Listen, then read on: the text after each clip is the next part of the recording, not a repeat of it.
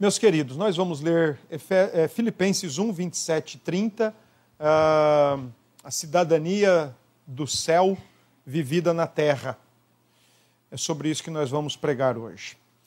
O texto é, é o versículo 27 diz: Vivei acima de tudo por modo digno do evangelho de Cristo, para que, ou indo ver-vos, ou estando ausente, ouça no tocante a vós outros que estáis firmes em um só espírito, como uma só alma, lutando juntos pela fé evangélica, e que em nada estáis intimidados pelos adversários. Pois o que é para eles prova evidente de perdição é, para vós outros, de salvação. E isto da parte de Deus, porque vos foi concedida a graça de padecerdes por Cristo. E não somente de crerdes nele, pois tendes o mesmo combate que vistes em mim, e ainda agora ouvis que é o meu. Amém. Vamos mais uma vez orar? Senhor, abençoe o teu povo com a tua palavra. Assim como disse o autor de Hebreus, que a tua palavra caia como chuva no coração da tua igreja nesta manhã e que ela promova flores e frutos, fruto do Espírito, no coração do teu povo. Essa é a nossa oração em nome de Jesus. Amém. Irmãos, nós estamos agora diante de um texto que o apóstolo Paulo, depois que ele orou pelos crentes filipenses, logo no início do capítulo 1, e em seguida ele apresenta uma perspectiva extremamente cristológica acerca das suas algemas, acerca daqueles que pregavam o evangelho distorcidamente nas suas motivações, mas não no seu conteúdo. E, além disso, também Paulo fala de quais são as suas prioridades. Depois de tudo isso, deixar muito claro que, mesmo ele preso, a sua prioridade era que o Evangelho e a glória de Cristo continuassem em franco progresso, continuasse avançando o máximo possível, independente do que lhe pudesse acontecer.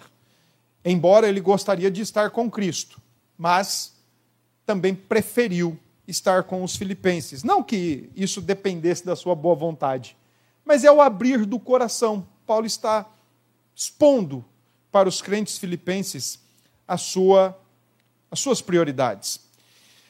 No entanto, agora, com esse texto que nós fizemos a leitura, o apóstolo Paulo, ele traz uma exortação bastante pontual. É uma única exortação e ela é muito pontual. A necessidade de uma vida de acordo com o evangelho de Jesus Cristo enquanto nesse mundo. A necessidade de uma vida em acordo, uma vida coerente com o evangelho de Jesus Cristo. Ah, interessante é que esse texto ele não é uma conclusão do capítulo 1. Isso às vezes dá essa ideia, porque as nossas Bíblias elas são divididas em capítulos e versículos, o que no passado e inicialmente não eram. Uma carta bíblica ou até mesmo não bíblica, ela não tinha capítulos e versículos. Era uma carta corrida, um texto só, um texto único. Mas com o passar do tempo, a igreja foi facilitando a vida dos membros, dos fiéis, e foi então organizando capítulos e versículos, exatamente para facilitar a localização, a memorização, o aprendizado e por aí vai. Então é bem comum a gente ler o capítulo 1, verso 27, o texto que nós lemos. É muito comum a gente ler esse texto como que se ele fosse uma conclusão do capítulo 1, o que na verdade ele não é. Ele é mais uma introdução para o que vem após ele é mais uma introdução para o que vem já a partir daquilo que nós conhecemos como capítulo 2. Isso porque, do capítulo 1, verso 27 a 30, onde o apóstolo Paulo fala de atitudes coerentes com o evangelho de Jesus Cristo neste mundo, ele também vai contrastar atitudes não coerentes com o evangelho, e, portanto, atitudes não cristãs, que são atitudes é, bastante eficazes para desmanchar uma igreja, para trazer problemas para dentro de uma igreja e ele retoma também esse assunto, então, só para vocês entenderem. Capítulo 1, verso 27 e 30, atitudes decorrentes da coerência de uma vida evangélica. Professamos, vivemos. Verso, capítulo 2, verso 1 a 4, atitudes não cristãs, portanto, incoerentes com aquilo que professamos. Versículos 12 a 18, atitudes não cristãs, incoerência com aquilo que professamos. Agora, tem um detalhe: tudo isso, sejam as atitudes cristãs, sejam as atitudes não cristãs, essas atitudes positivas e negativas, coerentes ou incoerentes, elas estão todas orbitando em torno de um texto muito específico e muito conhecido que é o chamado cântico cristológico, o cântico da humilhação e exaltação do Redentor. E elas estão exatamente nessa órbita, né? estão exatamente em torno desse texto central, porque nós, para termos uma vida digna do Evangelho, em acordo com os parâmetros de Deus, nós só podemos fazer isso a partir do momento que nós compreendemos, primeiramente cremos, compreendemos e praticamos a vida cristã a partir da cruz de Cristo. É a cruz de Cristo, no seu sentido máximo, que nos dá não somente exemplos, mas condições de vivermos as atitudes cristãs e lutarmos contra as atitudes não cristãs. Sem imitação ao Senhor Jesus Cristo, não existe uma vida digna do Evangelho. A vida digna do Evangelho é uma vida que olha para Cristo e diz: Eu quero ser como Ele. Eu quero ser como Ele. Eu quero viver como Ele viveu. Eu quero andar como Ele andou. Eu quero é, servir como Ele serviu. Eu quero, de fato, amar a Deus como Ele amou e eu quero amar o próximo como Ele amou. Sem essa compreensão, é mais fácil nós vivermos juntos, mas não unidos é mais fácil nós termos em nosso meio atitudes não cristãs, incoerentes com o evangelho que professamos, do que termos atitudes cristãs coerentes com o que nós professamos. Existe uma exortação logo no início do versículo 27, e a compreensão dela vai nos ajudar a compreender o resto do texto. O apóstolo Paulo simplesmente diz assim: no início do versículo: Vivei acima de tudo por modo digno do evangelho de Cristo. Vivei acima de tudo por modo digno do evangelho de Cristo. Nós temos hoje uma infinidade de versões bíblicas. E às vezes, quando você pega uma versão bíblica e compara com outras, isso ajuda muito a nós termos uma compreensão mais acurada, uma compreensão mais aprofundada do que está sendo dito no texto. Lamentavelmente, nem todos aqui conhecemos a língua grega, nem todos aqui estudamos o grego. Mas é bom que Taíde chegou, ela vai ensinar grego para as mulheres, para as adolescentes, para as jovens moçoilas, até para a nossa seminarista mais veterana da igreja. Mas deixe-me dar um panorama para vocês do que é que Paulo quer falar, ou qual é a ideia de Paulo com essa expressão vivei acima de tudo, por modo digno do Evangelho. Escutem algumas versões diferentes. Por exemplo, existe uma nova versão das Escrituras chamada Nova Almeida Atualizada. Ela diz assim: acima de tudo, vivam de modo digno do Evangelho de Cristo provavelmente você não sentiu muita diferença. Houve apenas uma troca de palavras e de vírgula. Mas a Bíblia de Jerusalém diz: somente vivei vida digna do Evangelho de Cristo. Eu gosto dessa versão, porque ela me passa a ideia de que aquilo que não vai dignificar o Evangelho não deve nem ser cogitado colocar em prática, muito menos viver.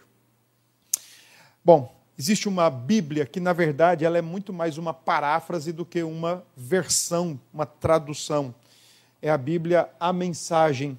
Olha como o, o autor dela traduziu esse texto. Enquanto isso, vivam de modo que sejam um testemunho a favor da mensagem do Evangelho. Não façam nada que possa achincalhar o Evangelho.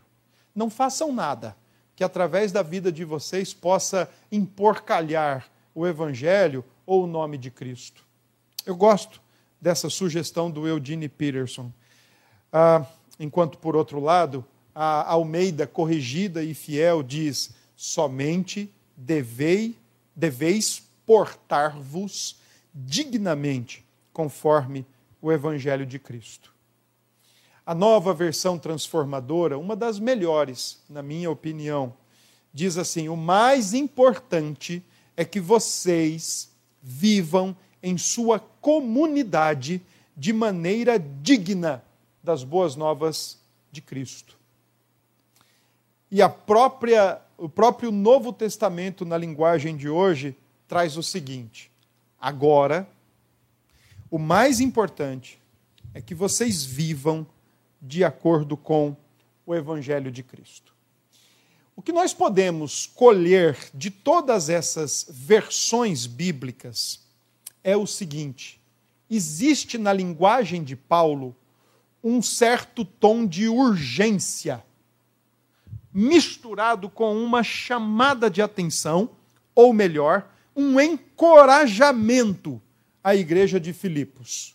Então, Paulo junta um certo encorajamento com esse senso de urgência para dizer para os seus leitores: enquanto neste mundo, enquanto nesta pátria, enquanto nesta vida, enquanto nesta peregrinação uh, sobre a face da terra, dediquem-se dediquem e vivam somente de acordo com o Evangelho, trazendo, fazendo tudo para dignificar o Evangelho. Não deem espaço para achincalhar o Evangelho. Dediquem-se nisso. É interessante que esse senso de urgência para se dignificar o Evangelho. Por exemplo, enquanto nas versões Almeida Corrigida e Fiel, na versão A Mensagem, na versão NAA, esse senso de urgência indica uma necessidade de se viver o Evangelho nesse mundo, a despeito do que possa acontecer com os seus leitores filipenses e daquilo que estava acontecendo com Paulo. Porque Paulo estava preso em Roma, quando ele escreve essa carta. E se você quiser perceber esse, esse senso de urgência na carta de Paulo, nesse texto especialmente, versículo 30, quando Paulo diz: Pois tendes o mesmo combate. Ter o mesmo combate aqui, viver de modo digno do evangelho, coerentemente com aquilo que professamos condizentemente com aquilo que acreditamos e dizemos acreditar. Eu tenho batido nessa tecla com os irmãos. Nós fazemos o que nós cremos. Não dá para dissociar. E se existe uma tragédia nos nossos dias, é exato por parte da igreja de Jesus Cristo, é exatamente esse divórcio prático que nós vivemos. Alguns dias atrás eu falei sobre o ateísmo prático professamos a Deus, mas saímos daqui e vivemos como se ele não existisse. Damos verdadeiros espetáculos de piedade dentro do templo, mas quando saímos daqui voltamos ao nosso vômito. O divórcio entre o que se fala, entre o que se crê e entre o, e com o que se pratica é a tragédia da igreja, sempre foi, sempre será. Então, quando Paulo diz no verso 30, pois tendes o mesmo combate, combate esse de viver de modo digno do Evangelho, que vistes em mim, Paulo está apelando para um evento histórico, porque alguns anos atrás Paulo tinha passado por Filipos, tinha sido preso em Filipos, foi aquela ocasião da conversão do carcereiro. Só que Paulo diz mais: e ainda agora ouvis que é o meu. Paulo está preso. Então, Paulo conheceu os filipenses, foi para a prisão. Paulo escreve para os filipenses, ele está na prisão. Só mudou o lugar da prisão. E Paulo está dizendo então para eles, os encorajando de maneira urgente, levando-os a pensar o seguinte: olha, enquanto nesse mundo, independente do que acontecer, independente do que vier, independente do que nós enfrentaremos, passaremos ainda, vivamos, dediquemo-nos em viver de modo coerente com o Evangelho. Aquilo que nós cremos deve ser aquilo que norteia a nossa vida prática em todo tempo, em todo lugar, em toda circunstância.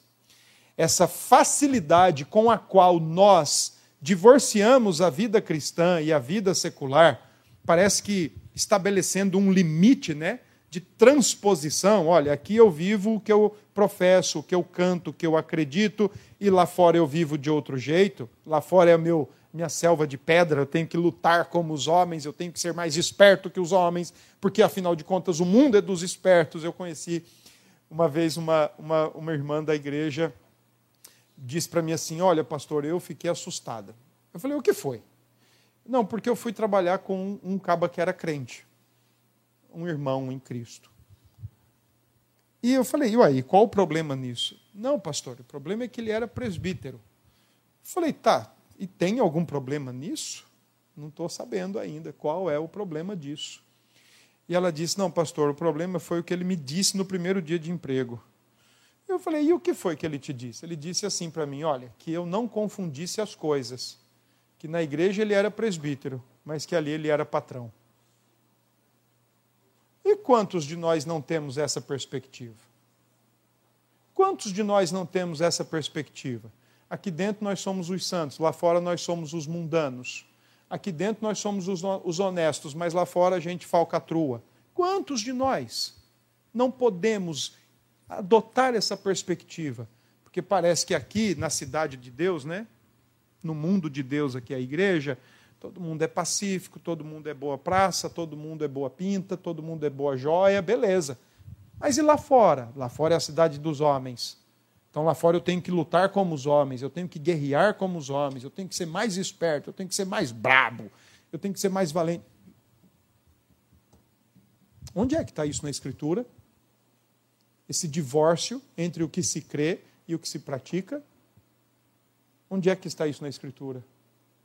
Então, esse é sim, de fato, infelizmente, uma das tragédias para a espiritualidade da igreja, para a vida da igreja, e geralmente, escutem bem o que eu vou falar, geralmente, esse divórcio entre o que nós dizemos crer e o que deveria ser praticado, mas não é, geralmente esse divórcio tem como fundamento o desejo de agradar homens o desejo de agradar homens. Eu danço conforme a música. Ou, mais assim, para facilitar, nós assumimos um estilo de vida camaleônico. Porque eu quero ficar bem com todo mundo, então eu me adequo. E nessa busca por adequação, eu negocio valores de uma cidadania dos céus que era para eu estar vivendo na terra. Porque a cidade da terra, os, o mundo dos homens, tem acalentado, tem atraído o meu coração. E me faz ser um crente incoerente entre o que eu professo e o que eu pratico. Quando Paulo fala no primeiro versículo 27, o vivei, ele usa um termo grego muito importante. E é exatamente um termo que, na época de Paulo, estava ligado à ideia de uma cidadania. O prefixo da palavra traz a ideia de polis, cidade, no grego. E ele usa o, o, verbo no seu tempo presente, o imperativo, então por isso o senso da ordem e da urgência combinados com o encorajamento. Então o que Paulo está dizendo é: desenvolvam a cidadania de vocês. Ou melhor, levem a vida de cidadão de vocês nesse mundo. Só que tem um detalhe, né? Ah, quando Paulo diz isso, ele está pensando exatamente num contexto onde seria muito fácil para aqueles seus leitores entenderem. Exemplo, nós somos cidadãos brasileiros, nós temos um, uma, um amontanhado de códigos de leis no nosso país, temos leis que regem o consumo, leis que regem o trânsito, leis que regem o crime ou a penalidade ao crime, leis tributárias. Olha, é muita lei. Mas temos. Temos leis que sabemos rápido, temos leis que conhecemos, temos leve impressão, temos lei que nem nós conhecemos. Mas temos. E então, enquanto adequados a essas leis, estamos desenvolvendo nossa cidadania, seja na cidade, no estado ou na nação.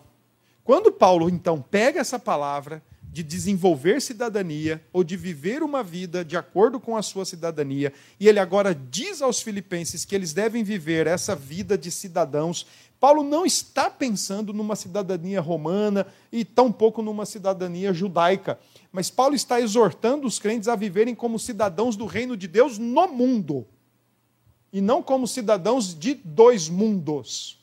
E esse é um ponto importante, porque quando somos cidadãos do mundo, eu gosto de dizer para os irmãos, e eu quero dizer para os irmãos, que como cidadãos do mundo, nós não precisamos viver em função de agradar pessoas fora da igreja, deixar com que o medo e o temor dos homens fale mais alto ao nosso coração.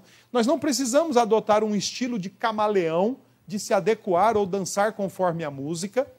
Nós não precisamos disso. Mas um cidadão do reino, ele trabalha, ele atua nesse mundo e ele pode atuar nesse mundo de duas formas. Primeiro, ele serve, mas ele também tem seu ponto de antítese. Ele se contrapõe. Então, é bem importante a gente entender esse contexto, ou esse conceito.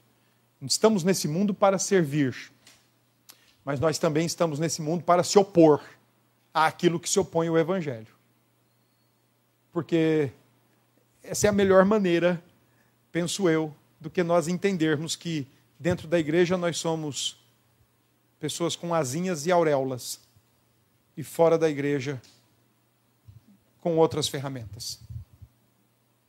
Paulo então está dizendo: vivam nesse mundo como cidadãos do reino de Deus, onde Cristo é o único rei e o evangelho é a lei. É um cidadão do céu na terra, sendo legislado pelo Rei dos Reis, norteado pela lei santa, pela perfeita lei da liberdade. Não estou propondo aqui um estilo de vida anárquica e muito menos um estilo de vida opositora.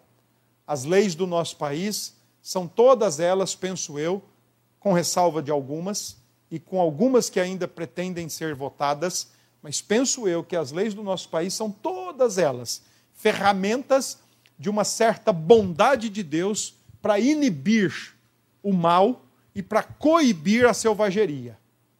E ainda assim não coíbe, porque é difícil a sua aplicação e a sua execução. Mas penso eu que para nós a prioritária lei é a lei do Evangelho, é a lei da perfeita liberdade do Senhor Jesus. A questão é que os filipenses são cidadãos de uma cidade, eles estão em Filipos, assim como nós somos cidadãos de João Pessoa. Mas também, assim como eles eram cidadãos de um grande e poderoso império, a igreja também é cidadã de um grande e poderoso império.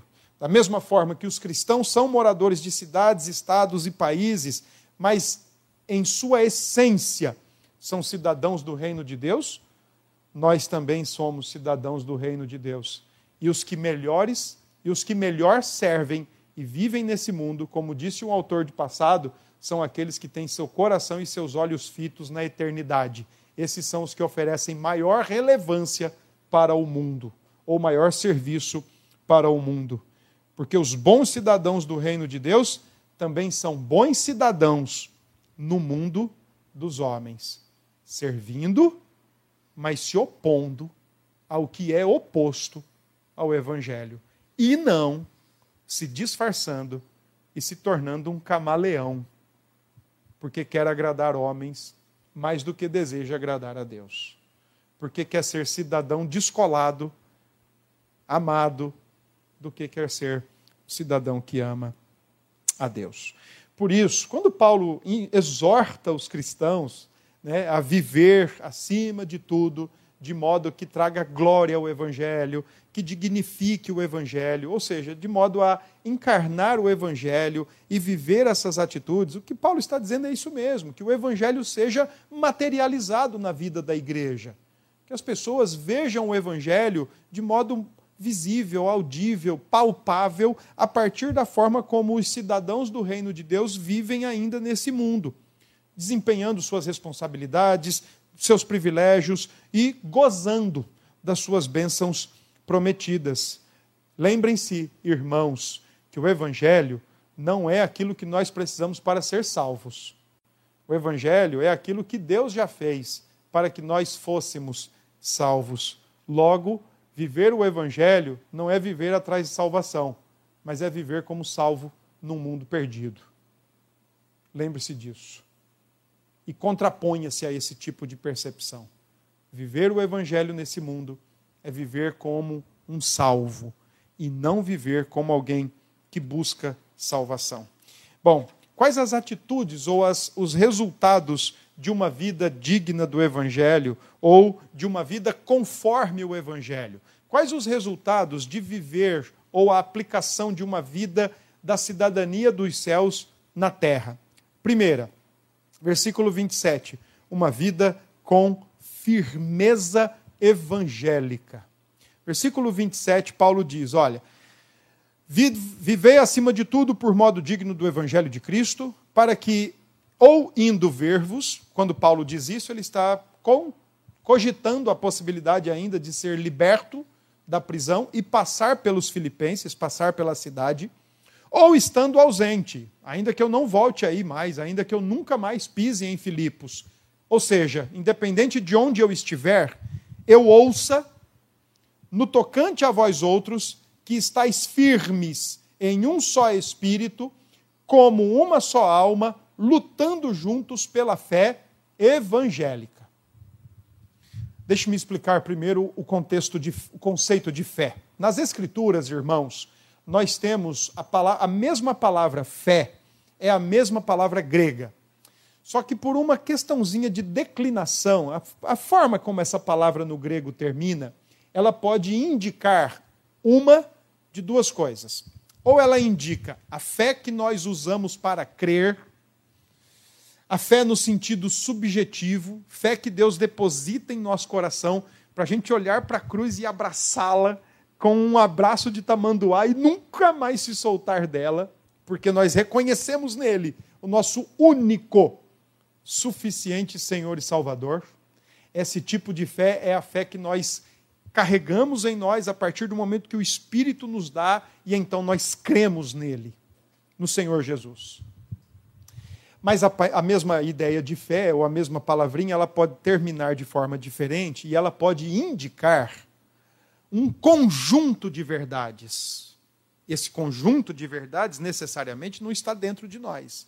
Ele está revelado nas Escrituras, ou ele está formulado num credo que nós estamos estudando no sábado com os jovens, e que nós também temos como símbolo de fé da igreja, Confissão de Fé de Westminster. Ali está a nossa fé. Então, quando Paulo, aqui no versículo 27, diz que a igreja precisa agora estar firme, lutando em um só espírito, como uma só alma, pela fé evangélica, Paulo não está dizendo aqui, ou não está fazendo alusão ao sentido de uma fé que o indivíduo exerce para crer na cruz de Cristo.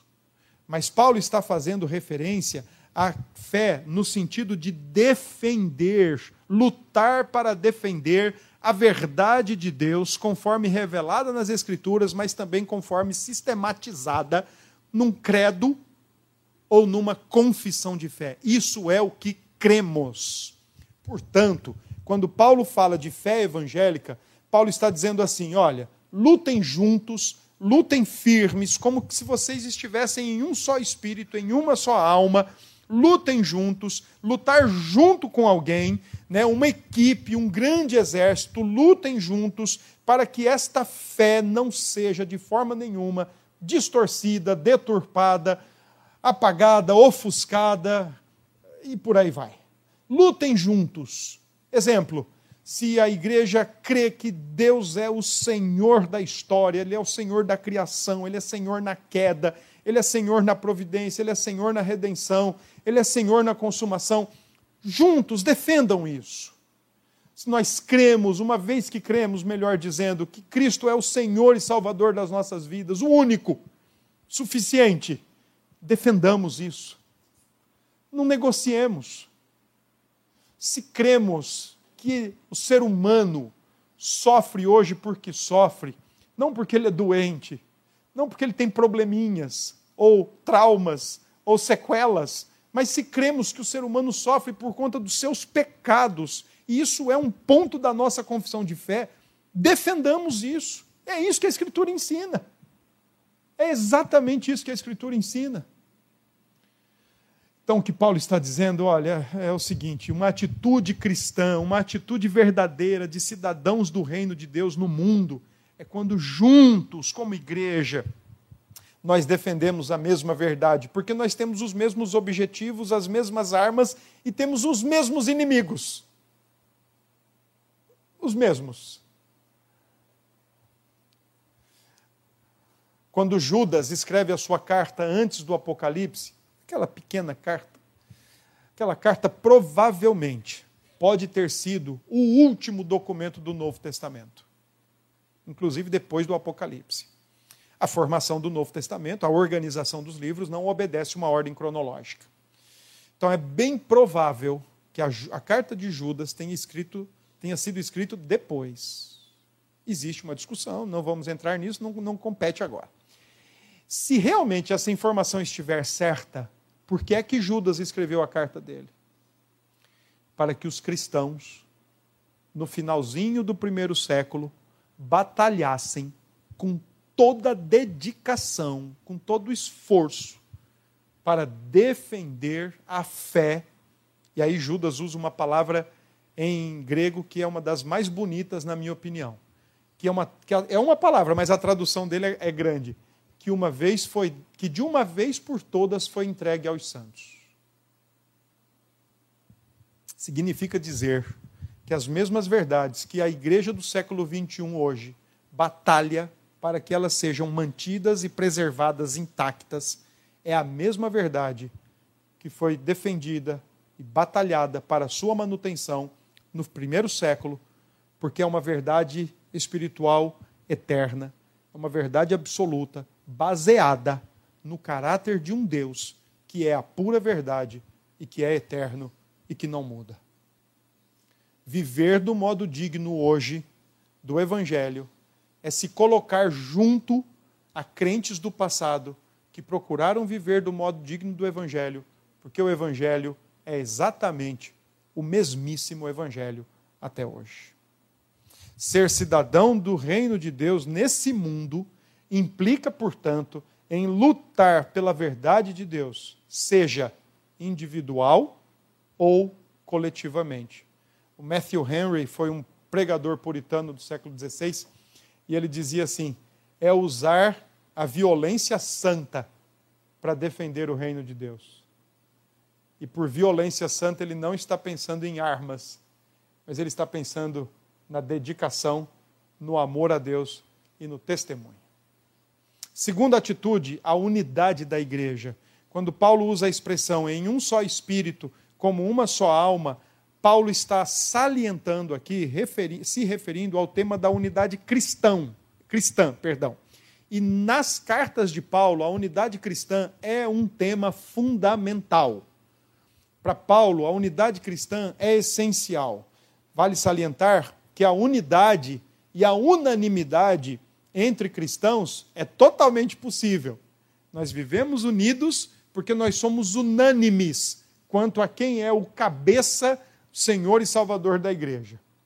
Bem diferente, portanto, da uniformidade. Essa nunca vai acontecer entre uma igreja.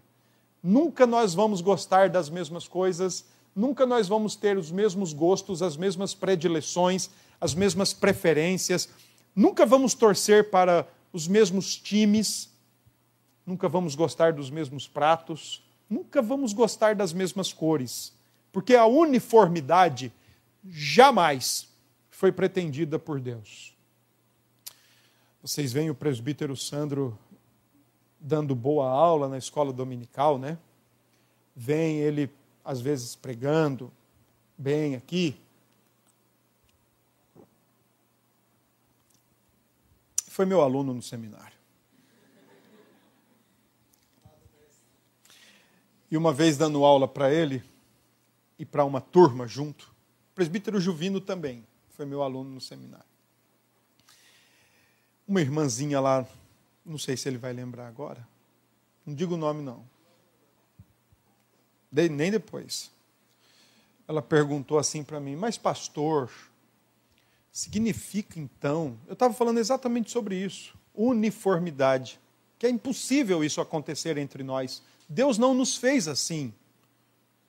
Gente, a uniformidade seria um zero a zero desgraçado. Imagine eu chegar para Sandro e dizer: Sandro, eu sou São Paulino. Eu também. Ou o contrário, pastor, eu sou flamenguista. Eu também. Como é que a gente ia discutir alguma coisa? Não, oh, ia ser muito ruim. Eu gosto de lasanha, eu também. Aff, meu Deus. Então, imagine, não, não imaginem isso, porque Deus não quis isso para nós. A uniformidade nunca foi alvo de Deus. E essa aluna do seminário perguntou assim: Mas quer dizer que essa uniformidade não foi nem antes da queda? Eu falei: Não, nem antes da queda. Deus fez um homem e fez uma mulher. E ele já fez o homem pensando como homem, agindo como homem antes da queda, e ele fez a mulher pensando como homem, agindo como mulher antes da queda. Porque a uniformidade nunca foi pretendida por Deus. Os mesmos pensamentos, os mesmos gostos. Pessoas que casam achando que estão casando com a alma gêmea, ou ideia sem futuro. Que vai gostar do que eu gosto, que vai fazer o que eu faço, que vai amar o que eu amo, que não vai gostar do que eu não gosto. Aham, vai. Né, Eunice? Não vai assim, gente. Não vai ser assim. Não vai ser assim. Eu tiro pelo meu exemplo com Conceição. Eu sou vindo, eu sou paraibano. Eu vim do interior de São Paulo, mas eu sou paraibano. Já vivo na Paraíba muito mais tempo que eu vivi em São Paulo. Ceissa nasceu aqui em João Pessoa. Ela não gosta de buchada de bode. Eu adoro buchada de bode. Entendem? Deus nunca quis a uniformidade. Deus nunca pretendeu a uniformidade. Depois que inventaram a, o termo suavizador, amenizador para pecado do coração humano, chamado incompatibilidade de gênios, pronto abriu a porteira para a destruição de casamento e de famílias. Não, ele é muito diferente de mim. E o que é que você esperava? E na igreja também. Pessoas na igreja são todos diferentes uns dos outros. Eu olho aqui para a igreja e eu vejo uma galáxia. Por quê? Porque cada cabecinha aqui é um universo. Mas esses universos que estão aqui, ou eles se dobram perante o sol da justiça, ou eles querem ser mais que o sol da justiça. Então, quando Paulo fala de viver uma vida em um só espírito e em uma só alma, ele está falando de uma unidade, de uma unanimidade que a igreja de Cristo pode e deve ter. Mas ele não está falando de uniformidade. E para Paulo, a unidade da igreja ela depende de algumas coisas. Primeiro, para Paulo, a unidade da igreja depende da sua base. Efésios capítulo 4, verso 4 a 6, Paulo ensina que a unidade da igreja depende da base que é o próprio Deus, Pai, Filho e Espírito. São pessoas distintas, não se distanciam, não brigam uns com os outros, e por isso eles formam a base da igreja, de pessoas tão diferentes que devem estar unidas porque professam o mesmo Deus, Pai, Filho e Espírito. Há alguns elementos objetivos, uma só fé, uma só esperança, um só batismo, também ajudam a igreja a se manter dentro dessa unidade, mas também Paulo fala de algumas atitudes que são necessárias para manutenção dessa unidade: humildade, mansidão e sujeitando-vos uns aos outros no temor de Jesus Cristo. nesta carta de Paulo aos Filipenses, a unidade da igreja, ela é uma consequência natural daqueles que no mesmo coração professam a mesma fé em Cristo. E essa unidade, ela é importante, primeiro, para você batalhar pela verdade. A gente não batalha por ideias, teorias, e, e muito menos a gente batalha por hipóteses. A gente batalha pela verdade espiritual eterna que é Jesus Cristo. A gente batalha pela comunhão dos irmãos, versículo 1 e 2. A gente batalha na humildade e no, no alto sacrifício, versículos 3 e 4 do capítulo 2. E a gente batalha exatamente para que na morte de Cristo todos os salvos sejam unidos e aprendam com Cristo. E a gente batalha para que as relações entre os irmãos não sejam uma relação conturbada. Por isso que Paulo diz no capítulo 4, verso 2: rogo a Sinti e Evódia que pensem concordemente no Senhor. Naquilo que é referido ao Senhor, entrem em acordo. Mas se uma gosta de buchada e outra gosta de machichada, se virem, vivam essa diferença. Mas naquilo que está restrito ao Senhor, pensem concordemente. Calvino sobre a unidade e sobre o texto de Filipenses, disse o seguinte: essa certamente é uma das principais excelências da igreja. Além disso, é a única razão pela qual a igreja mantém a sua integridade. Caso contrário, é dividida por disputas. Mas, muito embora, por esse recurso, Paulo prontamente tenha se posto, oposto a novos e estranhos ensinos, ele ainda almeja uma dupla unidade de espírito e de alma. A primeira é que concordemos uns com os outros. A segunda, que tenhamos a mesma opinião, pois quanto quando esses dois termos são colocados juntos, espírito indica entendimento, enquanto alma indica vontade. E então a harmonia vem primeiro, e depois dela nasce a união da inclinação alguns anos atrás, deixe-me colocar esse ponto. Alguns anos atrás, eu viajei para ver minha mãe, já faz um bom tempo. E a uns 200 metros, eu acho que não chega a 200, talvez 100 metros da casa da minha mãe para a esquina da, do bairro, do quarteirão. Na esquina a, ao lado tinha uma igreja, uma igreja bem conhecida na cidade lá e bem respeitada. E aí eu saí de casa e do lado da casa da minha mãe tem um prédio enorme. E eu encontrei um rapaz de muitos anos atrás, que inclusive, quando eu comecei ainda a caminhar no Evangelho, tínhamos muito mais contato.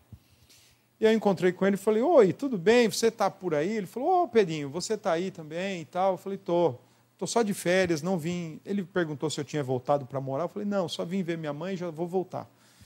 Aí eu falei para ele: e você, está fazendo o que aí? Vai, vai montar um negócio aí no prédio? E aí ele me disse: não, eu estou aqui olhando o prédio porque é o seguinte. Você conhece a família tal? Eu falei: conheço, conheço a família tal. Pois é, até então nós estamos congregando ali naquela esquina. Mas essa família recebeu uma visão que é para sair de lá e abrir uma igreja aqui. Aí, se a conversa tivesse parado aí, estava bom. Mas aí ele me perguntou: o que, que você acha disso? Eu falei: eu acho isso uma péssima ideia e um mau testemunho que vocês vão dar na cidade. Porque se vocês não conseguem viver juntos, por que fazer exatamente isso? Qual é a mensagem que vocês passam para a cidade? Uma cidade pequena, onde literalmente Igreja evangélica é sinônimo de racha, divisão por poder, por liderança. Infelizmente. Terceira característica: vivam sem medo. Se nós somos cidadãos do reino de Deus, então vivamos neste mundo sem medo. Versículo 28, Paulo diz: Em nada estáis intimidados pelos adversários. Nesse trecho, a exortação do apóstolo é para que sejam destemidos, para que sejam intrépidos, independentemente da forma, do conteúdo ou da origem da afronta e perseguição ao Evangelho, não se deve temer. Afinal, a condição de quem é perseguido, a igreja, é muito melhor da condição dos que perseguem o mundo. Deixe-me dar um exemplo. Meninos e meninas de escola, de ensino médio, ensino fundamental. Sabe aquele professor seu que quer te convencer que Deus não existe? Porque talvez ele deve ter uma frustração na vida tão terrível, ele deve ter nascido com o cabelo ruim, e aí ele se lamenta porque ele acha que Deus é o culpado disso, e aí ele quer convencer você que Deus não existe. Olha, a sua condição como cidadão do céu é muito melhor que a condição dele. Sabe aquele professor de universidade que quer fazer engolir goela abaixo, que o Senhor Deus não é real, que a Bíblia é uma história de carochinha, que você está sendo enganado pelos seus pais, pelo patriarcado, viu, mulheres? que vocês têm que lutar por uma liberdade, porque o patriarcado já acabou, já ficou para trás. Irmãos, a irmãs e, e jovens de universidade, a condição de vocês é muito melhor do que a condição desses. Vocês são cidadãos do reino de Deus. Irmãos, vocês, sabe, quando escutam piadinha porque não gostam de pornografia, porque não gostam de falcatruas, porque não gostam de coisas erradas, e aí pessoas tentam intimidá-los, tentam achincalhar com vocês, sigam firmes. A condição de vocês como cidadãos do reino é muito melhor do que a condição desses que se perdem. A não intimidação, quando nós nos sentimos não intimidados, é a prova da confiança dos crentes em Deus. Sabe por que, que nós nos deixamos intimidar? Porque nós queremos agradar pessoas. Sabe por que nós deixamos nos intimidar? Porque nós queremos ser aceitos por grupinhos sem futuro, que a condição deles é pior do que a nossa. A nossa condição é de cidadania do reino dos céus. E nós queremos ser aceitos por talvez eventuais, potenciais cidadãos de um reino caído e eternamente sofrível. E aí nós viramos a chavinha e queremos nos parecer com esse tipo de cidadãos. Última atitude, versículo 29, Paulo diz: sintam-se privilegiados. Sintam-se privilegiados. Afinal de contas, diz Paulo, vos foi concedida a graça de padecerdes por Cristo. A graça de padecerdes por Cristo. A palavra padecer, diz aí, poderia ser traduzida por sofrerdes. Padecer é sofrer. Para o apóstolo Paulo, sofrer por Cristo é uma bênção, é um privilégio. O apóstolo Pedro diz que se nós, igreja, devemos sofrer nesse mundo, nós devemos sofrer não porque somos bandidos, ladrões, assassinos, mentirosos, porque estes sofrem justamente, mas em decorrência dos seus pecados. Enquanto o cristão sofre por Cristo, não por seus pecados, mas por querer se parecer com o seu Salvador. Quando Paulo diz, vos foi concedida a graça, interessante é que essa palavra concedida, ela traz a ideia de uma palavrinha que é usada no Novo Testamento para distribuição de dons espirituais. Então, o que Paulo está querendo dizer aqui é que você recebe um dom de Deus ou uma graça de Deus quando sofre neste mundo porque você quer se identificar com Cristo. O povo de Deus, gente, é um povo totalmente privilegiado, uma vez que crer em Cristo é graça de Deus, bem como sofrer por Cristo. Ambos são privilégios, tanto crer quanto sofrer. Ninguém crê porque quer. Ou crê porque Deus dá essa fé, ou não crê. Ou crê porque Deus abre o coração e coloca essa fé lá para crer, ou nunca vai crer. E se isso é um privilégio, o sofrer coerente com o que se crê também é um privilégio. Pedro ensina que o sofrer por Cristo é digno de galardão eterno, coerente com a cidadania eterna. E que é melhor sofrer pelo Senhor do que sofrer como assassino, ou ladrão, ou malfeitor, ou como quem se intromete em negócios alheios. Além disso, Pedro também ensina que não se deve se viver uma vida envergonhada por isso. pois sofrer por Cristo e com Cristo traz glória ao nome de Deus. Irmãos em Cristo, a igreja, quando sofre, não significa que está faltando sorte para a igreja. Não significa que a igreja é azarada demais. Mas significa que a igreja se identifica com aquele que rasgou os céus, se encarnou e veio sofrer em nosso lugar. Significa que nós nos identificamos com ele.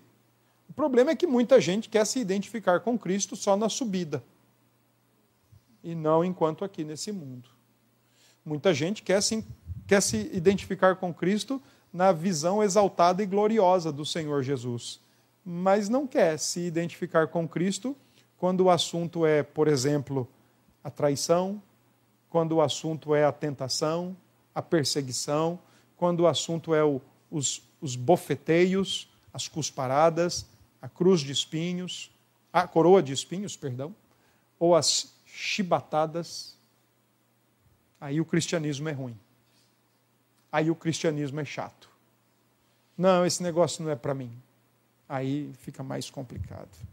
William Hendrickson, ele comenta uma série de consequências positivas quando nós sofremos por Cristo. Primeiro, Cristo é trazido para mais perto de nós. Cristo é trazido para mais perto da nossa alma. E teve um puritano do século XVII que ele, preocupado com a igreja, especialmente porque a igreja romana tinha lá seus adereços, seus ferramentas, seus, seus aparatos idolátricos, todos ali, que facilitavam uma certa, um certo vislumbre né, da religião.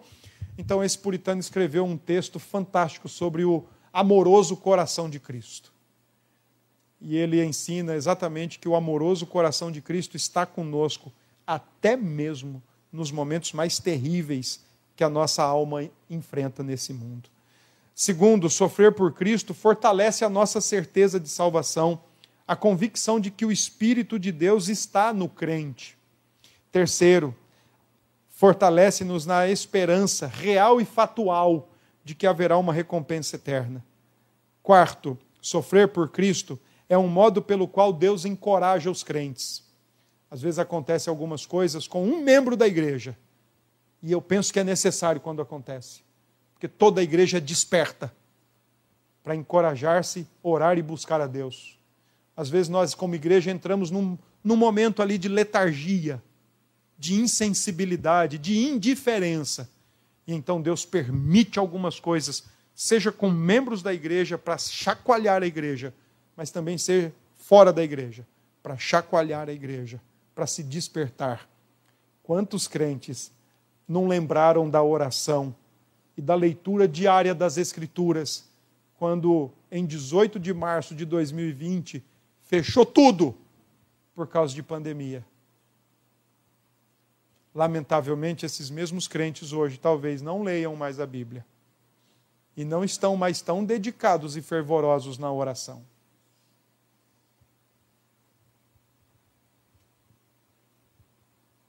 Quinto, quando nós sofremos por Cristo e com Cristo, Satanás é frustrado.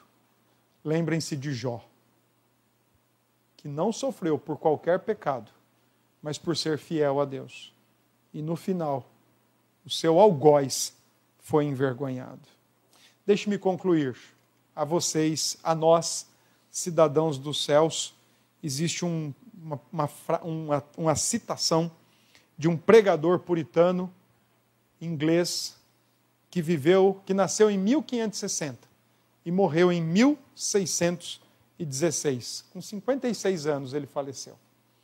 Ele dizia assim, referindo-se ao, ao prédio, ao templo: Não devemos vir a este lugar, aqui, dobrarmos nossos joelhos, batermos no peito, elevarmos os olhos aos céus nos sentarmos e ouvirmos o pregador. E quando sairmos, ridicularizarmos as coisas que foram ditas ou esquecê-las. Ou, independentemente da piedade que mostramos na igreja, em casa voltamos ao nosso vômito. Pois o que é isso? Além de sermos hipócritas e aqui fazermos um espetáculo de piedade, cujo poder negamos quando chegamos em casa? E os que recebem os hipócritas, além de desgraças? Portanto, na ordenação da nossa vida, não dependamos da presença ou da ausência dos outros, mas de um temor religioso a Deus. Que cada um de nós viva sabendo que, quer outros vejam ou não, Deus nos vê e conhece todos os nossos caminhos. É a presença e o prazer de Deus que devemos buscar. Que nossa vida, então, e nossas conversas sejam como em Sua presença. E que isso lhe agrade, independentemente de agradar ou desagradar os outros. Somos cidadãos dos céus vivendo nesse mundo. Que Deus abençoe.